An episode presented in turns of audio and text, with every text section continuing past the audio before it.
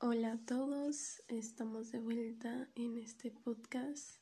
Son las 10 con 20 y hoy es miércoles 13 de julio del 2022.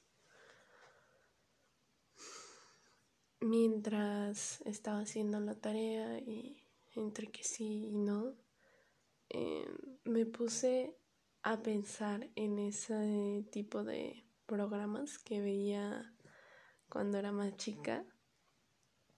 Y no sé si algunos de ustedes lo vieron, pero me hizo recordarlo justo porque hoy vi un video de un señor que, que vendía agua de coco. Supongo que la sigue vendiendo, pero no tenía un hogar y bueno, ya saben, eh, ese tipo de, de historias que te conmueven, o al menos a mí sí. Y Estuvo muy lindo cómo llegaron a, a recaudar dinero y fondos para, para darle una casa al señor que ya tenía 83 años y no tenía una casa. Entonces, este, pues, no sé, ese tipo de historias son las que a mí me hacen pues llorar, por así decirlo. Y después de eso me acordé que yo veía una serie o programa que se llamaba Stream Makeover. Pasaba en el 7, como a las, no sé si a las 7 de la noche, 6 de la tarde, no me acuerdo. Pero todo ese tipo de, de historias me conmovían un buen. Y, y justo ahora que estoy aquí en casa de mis padres, me doy cuenta que, que a nosotros igual no nos vendría mal uno de esos cambios. Yo espero algún día poder este arreglar esas cositas que llevan ahí olvidadas un, de un tiempo para acá y pues no sé, me hizo pensar